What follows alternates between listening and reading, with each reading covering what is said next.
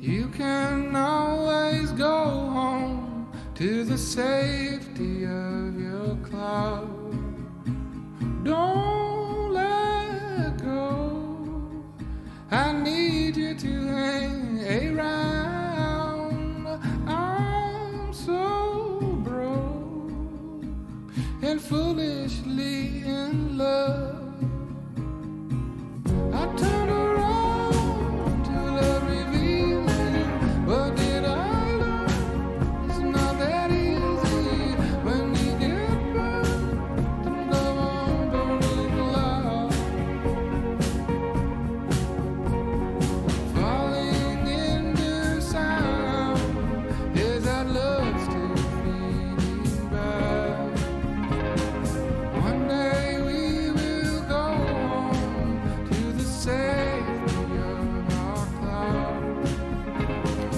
大家好，欢迎来到 Till Talk 全球宏观研究的频道。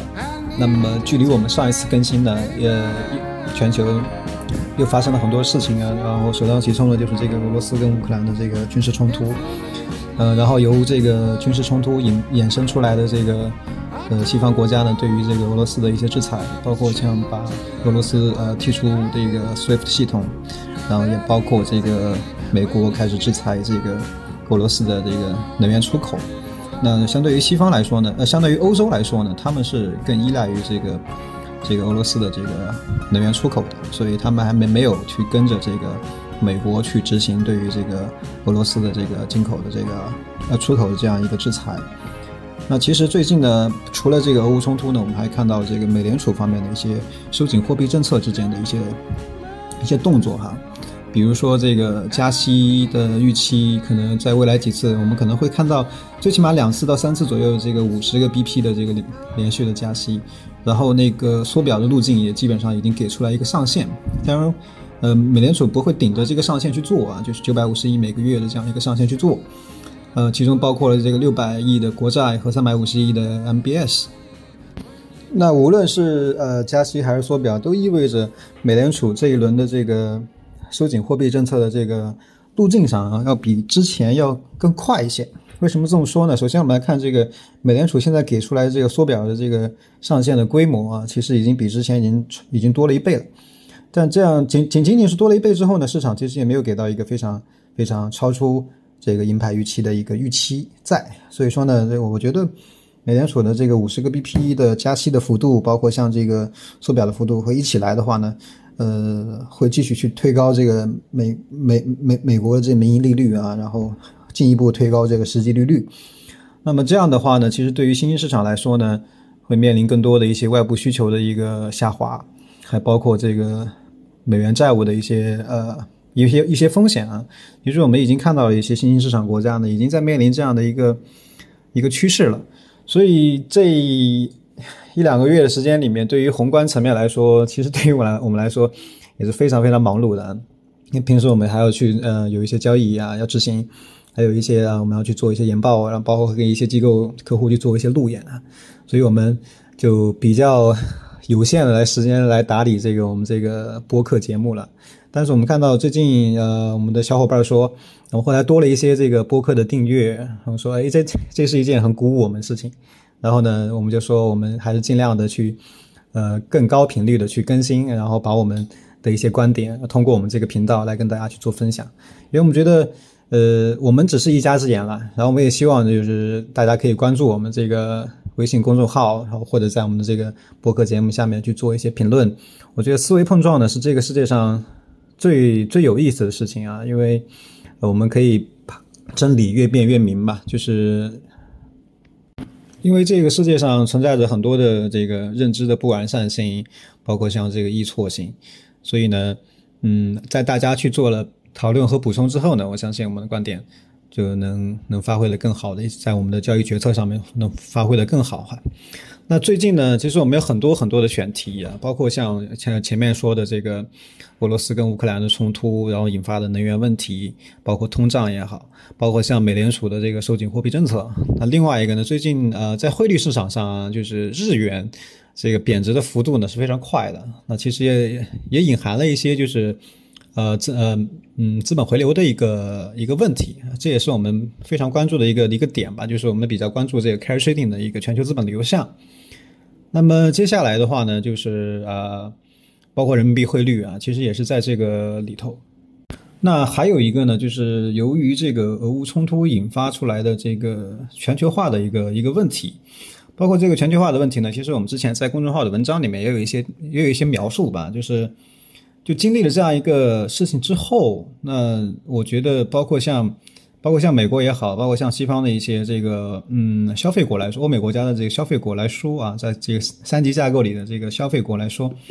我们认为他们会适当的去削减对于海外的这个这个这个制造业的一个一个需求啊，就是包括像欧洲，他们现在要做的事情其实很简单，就是一个能源独立的问题。那在未来的五到十年里面，我觉得这一定是一个主题。那通过这一段描述，我们就会发现说，哎，那我们好像全球化的意义不那么明显，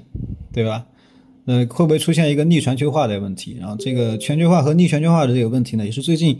就是我们看到，呃，很多的人在讨论的一个事情啊，但我们不，我们不认为说这个逆全球化会会会就是说会改变这个世界的一些格局，我们不这么认为。我们认为逆全球化只是去去筛选这个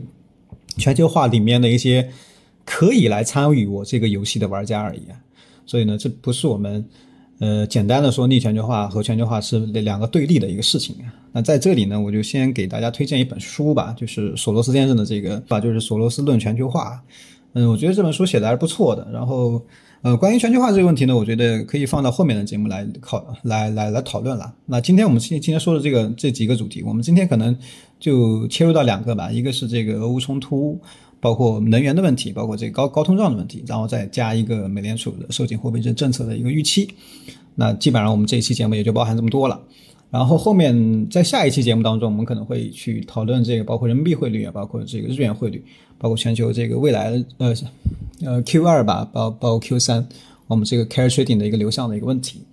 然后呢，我们会结合这些观点了，然后做出一些我们对于全球现在大力资产的一些一些判断吧。这是我们这期节目要做的事情啊。呃，这这期节目呢，我们分两期吧，就是这两期节目我们把这些把这些问题讨论完，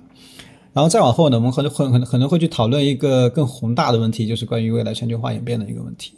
那我们可能会找一些嘉宾来跟我们一起去讨论啊，也欢迎就是呃有兴趣的朋友呢，可以来跟我们积极的去讨论这方面的问题啊。然后我们基本上，我们今天说的这几个主题，通过这两三期的节目就把它说完。那么，首先啊我们就来去聊一聊这个关于这个俄罗斯对乌克兰开战以后啊，这个呃能源的一些问题，包括像西方对俄罗斯的制裁。那我们从这个俄罗斯的全球 top 十五的这一个贸易伙伴来看的话，除去中国的贸易排在第一位啊，那整个欧洲呢，其实占据了俄罗斯进出口的这个第二大贸易伙伴的这样一个角色。那尤其是在俄罗斯对欧洲的能源出口上，基本上占据了俄罗斯对欧洲出口的百分之十。也就是说，呃，其实俄罗斯是呃，欧洲呢是非常非常依赖于这个俄罗斯的这个能源供给的。那所以呢，我们再去聊这个俄罗斯跟乌克兰之间的冲突呢，所以我们我们切入的一个点呢，就是关于这个能源的问题，因为现在能源也呃带来了很高的通胀啊，也是在这个嗯包括原油价格、包括通胀预期之间的一个正反馈的一个循环。那首先我们就来引入这个北溪二号项目啊，北溪二号项目是什么呢？它是当前俄罗斯和欧美博弈的一个。其实是最重最重要的一个根源。那这个话呢，如果放到一个月之前呢是没有问题的，就是呃欧呃美国、欧洲和俄罗斯围绕着这个北溪二号项目之之间的一个博弈。但现在呢，我们已经看到了北溪二号项目它已经停了，所以说呢，它不是一个问题，也就是说这个问题已经解决了。但是呢，有没有必要去讨论的？非常非常有必要啊，因为我们。呃，谈呃俄罗斯出口能源，然后欧洲对呃俄罗斯能源依赖，就肯定是绕不开这个北溪二号项目的。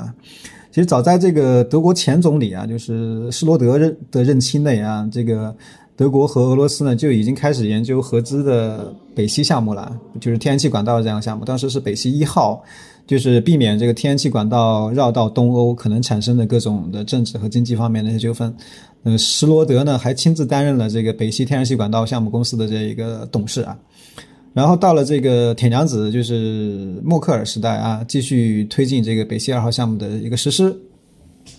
但当时呢，就西方包括很多德国的一些批评人士，就是会去说这条管道呢会增加这个欧洲对呃俄罗斯能源的依赖。那这这个话其实听起来有点搞笑啊，因为如果说没有这个项目，难道我就不依赖这个俄罗斯的这个天然气了吗？这个，然后我的荷兰的供给能能能供给我整个欧洲吗？这显然不合理，对吧？那其实，那我们就先从这个北溪一号来聊啊。北溪一号呢项目呢，其实是一条陆地的管道啊，它是铺设在这个陆地上的，就是啊，它是要跨越整个白俄罗斯、乌克兰等国家。而北溪二号项目呢，是主要是经过波罗的海的海底啊，它是一条海海底的这个天然气。那海底天然气呢，其实。那我是从海里面走的，那我就不涉及去给这些我沿途这些国家去去交一些费用啊之类的，对吧？那北溪一号项目呢，我是要给这些国家去付费的嘛，因为我是从从你的土地上走了嘛。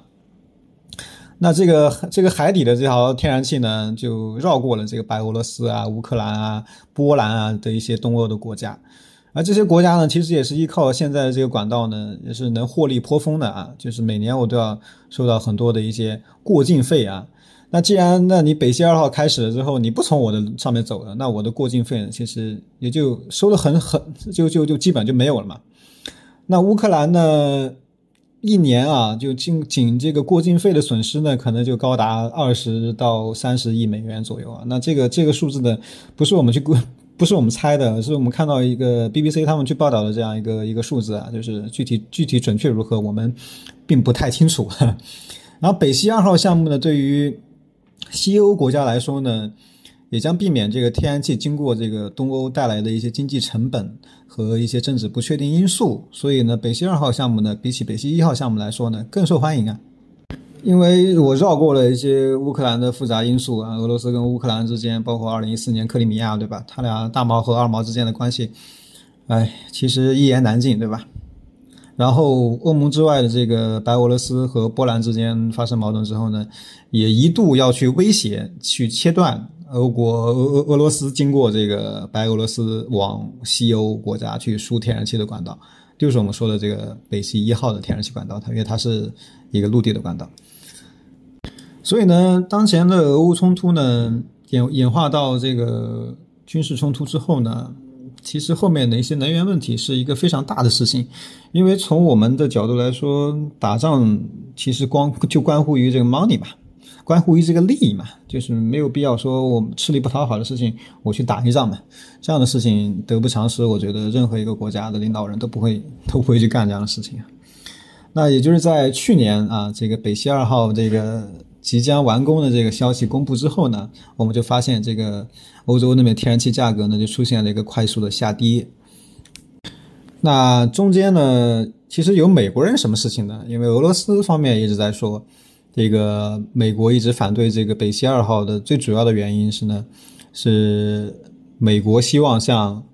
欧洲去出口天然去出口能源和天然气，包括像页岩油，嗯，然后把。把俄罗斯踢出局嘛？那其实，嗯，这其实我不觉得是一个阴谋，它是一个阳谋，因为我们都知道，欧洲那块土地呢本身是缺这些东西的。美国呢，它有页岩油，它的能源其实是独立的。为什么？包括它现在可以释放一点八万亿的、一点八呃万亿桶的这个这个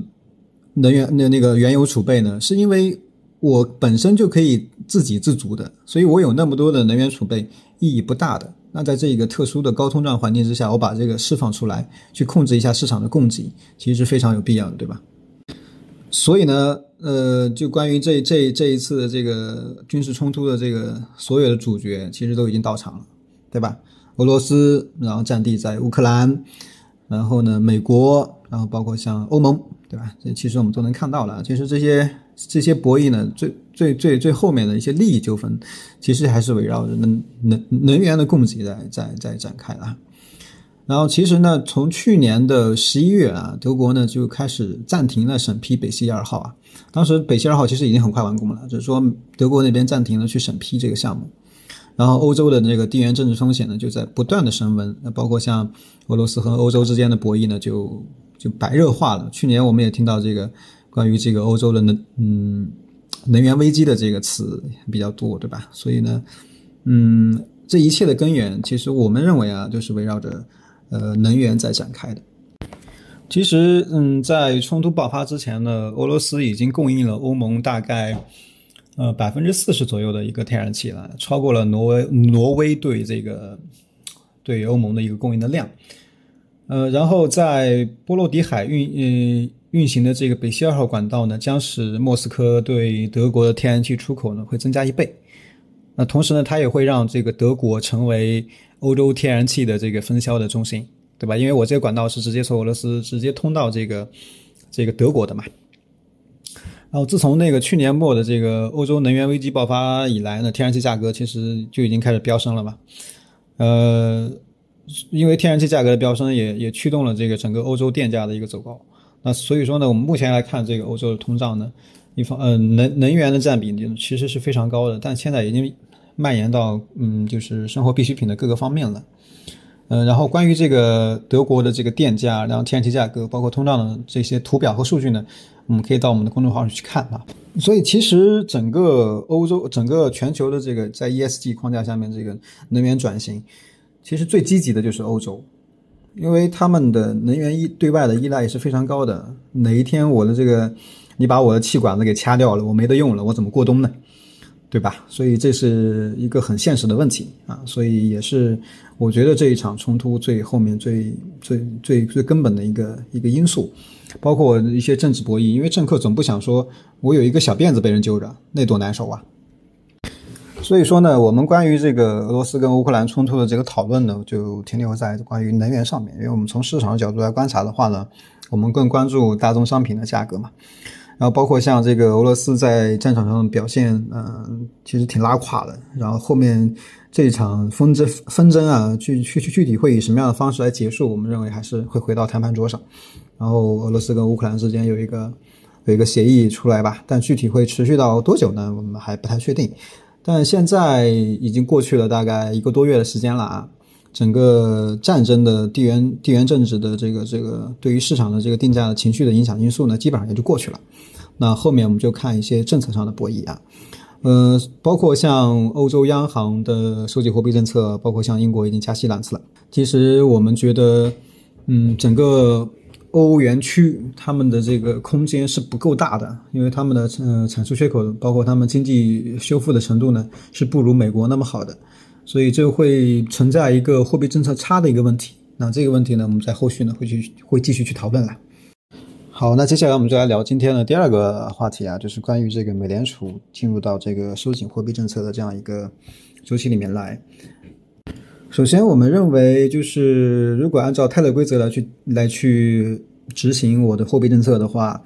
那我觉得美联储它现在已经非常非常滞后了，嗯，很受漏的这个 behind the curve。这也是我们的一个观点啊，也就是说，按照嗯美国产出缺口的这个恢复的程度来计算，包括它的呃失业率来计算的话，我们认为其实现在美联储应该已经完成了一百一百个 BP 的加息的这样一个一个动作了。但现在我们仅仅是看到了这个三月份它完成了加息二十五个 BP，然后从这个这周四凌晨我们看到这个三月 FOMC 会议纪要上来看呢，原本三月份加息的幅度应该是在五十个 BP 的。但是因为中间掺杂了这个俄罗斯和乌克兰之间的不确定性的因素啊，所以就加息了二十五二十五个 BP，呃，这个动作呢，其实呃也仅仅是完成了美联储对于市场的一个承诺，来保持它的这个货币政策的这样一个高的一个信誉度吧。嗯，这是一个考量了。那其实你说，对于当前这个百分之七点九这样一个这样一个通胀的一个一个一个情况之下，我仅仅加息二十五个 BP 有什么用呢？其实一点用没有，一点意义都没有的，可以可以这么说。那其实我们从去年我们就关注到这个美联储开始执行它的这个平均通胀目标哈，就是 AIT 这个政策框架。其实也就意味着，就是这一轮这个美联储收紧货币政策一定是滞后于经济的，因为它采取了一种后瞻性的这样一个一个一个一个态度啊。所以，那我们前面聊的这个去年产出缺口很快的收敛，但是美联储并没有去遵循这个泰勒规则，因为我是盯着这个平均通胀目标的，那那我就去盯着盯着这个通胀目标，不是去引导走在这个通胀前面，所以。然后再伴随着这个大量流动性的注入，再包括这个，呃，经济的快速的这个自我增强的一个一个一个恢复，主要体现在这个名义支出和薪资增增增长上面啊，就是名义支出和我的收入之间开始有一个自我螺旋，然后所以这会导致这个我的自然经济本身的这个自然通胀会走得比较快。那么再叠加我这个供给约束的一个影响的话呢，那我的通胀就就控制不住了嘛，那就必然会出现一个高通胀的这样一个环境。那么其实美联储它没有任何能力啊，包括任何一个央行都没有能力去解决我全球供应链的这个问题。那对于央行来说，它可以控制通胀吗？答案是一定是肯定的，它完全是可以控制通胀的。它控制通胀的方法是什么？就是去这个我压缩我这个过剩的这个需求。比如说，如果当我的这个供给和需求不能匹配的时候，并且我的需求是高过于这个供给所能承受的范围的时候，那我把我这个供给，把我这个需求给它压，给给它给它给它去掉，把这一部分过剩的这个需求给它去掉，那是不是就可以控制一部分这个通胀呢？这其实是美联储它的货币政策能做的事情啊。因为在货币政策层面的任何降低高高通胀的唯一的方法就是压降我的这个流动性，然后减缓我的这个名义支出的增长。呃，换句话说就是我们前面说的这个去遏制需求嘛。那除此以外呢，就是从疫情之后啊，这个大量的流动性呢也以存款的形式体现在这个银行的资产负债表上。那这也迫使银行要继续去呃扩张信贷嘛，啊这些信贷呢又会转化成新的支出，所以我的名义支出的增加又会让我的经济的自我增强会会继续去强化自己啊。而美联储现在要做的呢，就是截断这个自我增强的这个循环，来扼杀掉超出我供给所能承受的这一部分的需求。那简单来说，这就是美联储它的逻辑啊。那关于这一张这个逻辑图呢，我们在公众号上是有文章去写到的，那大家可以去看我们那张图，就比较清晰了。那后面呢，我们就来聊这个美联储未来的路径，以及我们去更关注的今年的这个实际利率这样一个主线逻辑哈。那今年大类资产的主线逻辑在大毛和二毛正面刚之前啊，其实非常非常清晰的，也就是我的实际利率的抬升。那么在增加了这样一个风险因子之后呢，其实也是催生了。问题是在哪里？就是我的供给侧的问题，因为本身这场战争带来的问题就是我的供给又被约束掉了，在我原来的供给约束上又雪上加霜了。所以，但是呢，其实供给是一个相对的一个概念，但是我的需求才是绝对的，我有就是有，没有就是没有，对吧？所以，呃，美联储现当前这个二十五 BP 的做法显然是不够的，也就是三月份，从我们角度来说是美联储没有干任何事情。那基本上我们看到，呃，下个月就是五月份，那加息五十个 BP 呢，基本上是板上钉钉的事情了。因为指望这些政治层面的博弈能缓解我的这个供给约束吗，不现实。就像现在说的，虽然说 IEA 和美国加起来一共去释放了这二点四万亿桶的这个美呃原油，那仅仅也仅仅去半年呀，也也仅仅能持续我的半年。那既然他们能做出这个抛储这样一个动作来，就意味着。美国和伊朗、和委内瑞拉、和沙特之间的谈判是不理想的。如果我的谈得很好，我那边产油国开始开始加大火力，开始增产了，那我不需要你抛那么多储备啊，对吧？所以这也是一个呃一个信号，告诉我们说，嗯，谈的不是那么的顺利啊，就是说，主主那个各个方面的这个博弈还停留在谈判桌上去要要要价呢，我们还没有妥协呢，啊，这是一个值得关注的问题。那其实我们来看一下，不光是美联储，现在因为高通胀的这样一个这样一个事实的存在，所以大部分央行也都已经开始出现了一个提前的一个转向了。那么在二零零八年这个 GFC，也就是我们这个次贷危机之后啊，危机从美国呢迅速蔓延到了全球啊，让全球央行进入到一个大规模的这个宽松的货币政策当中啊。然后全球的主要的一百一十五家央行中有百分之八十都开始降息。那距离我们最最近的一次全球央行的一个降息和宽松这样一个措施呢，是在二零二零年，也就是说我们，呃，最近几年就是经历的比较明显的一次是在疫情之后啊，而现在随着高通胀的到来呢，呃，全球大部分的央行又开始迅速的转向。比如说我们统计了一张图，这张图呢统计的我们的输入值是一百五一十五家央行的动作，比如说 height 或者是 cut，也就是说加息或者是降息。那现在呢？我加息和呃降息之间的这个净净净值啊，已经回到了这个净 hike 这样一个状态，就意味着什么呢？就是我全球的主要的一百一十五家央行当中，已经开始迅速的去朝着这个呃更更更收紧的这样一个货币政策的这样一个态度去转变了啊，这就是现在央行之间在做的一个事情。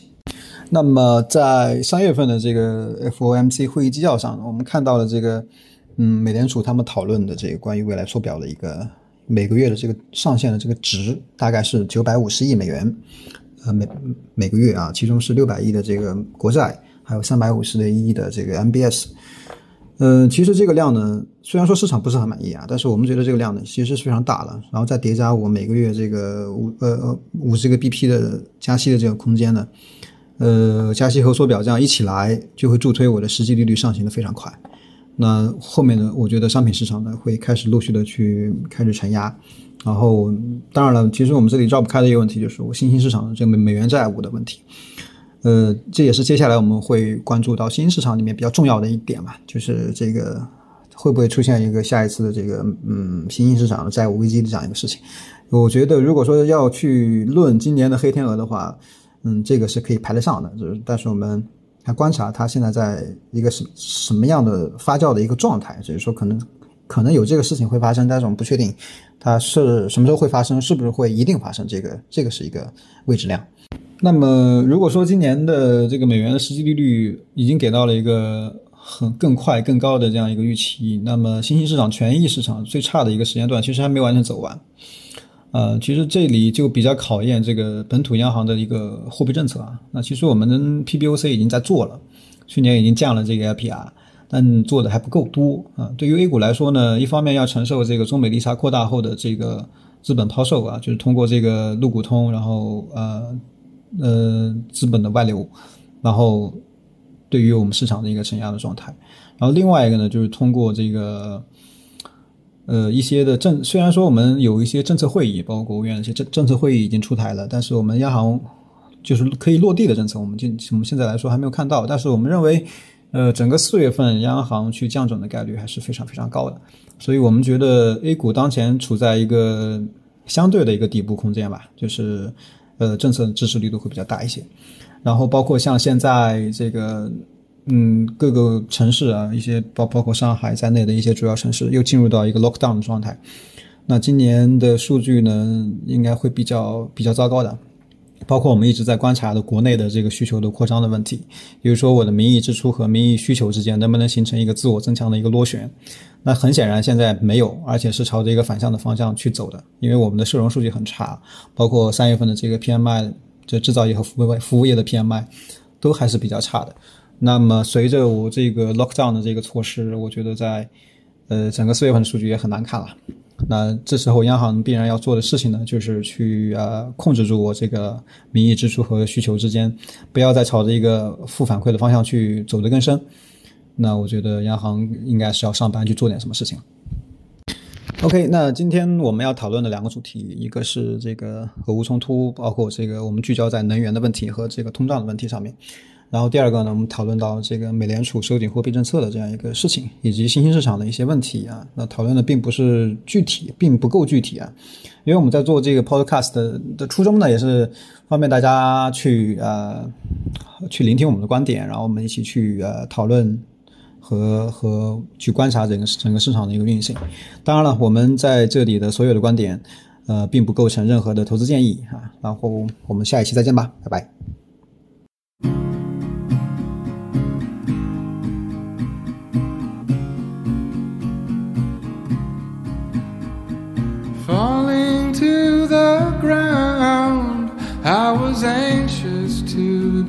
Found.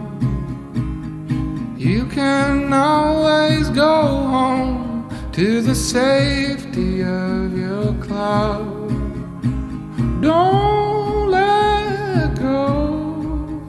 I need you to hang around. I'm so broke and foolishly in love.